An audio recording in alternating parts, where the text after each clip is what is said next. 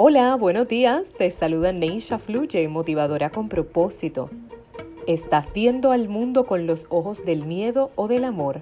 La respuesta a esta pregunta está en tu interior y se refleja en lo que dices y haces.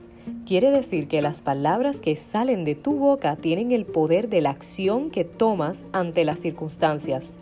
Esa decisión que comienza con un pensamiento y se combina con una emoción la que te paraliza y te aguanta o la que te lleva a accionar a favor de la solución. Recuerda, la mente construye o destruye. Tú decides fluir.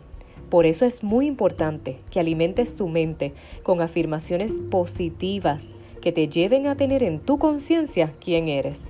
Repite conmigo, soy un ser infinito capaz de lograr todo lo que me proponga. Soy fuerte, soy valiente, soy perseverante, soy libre, soy amor.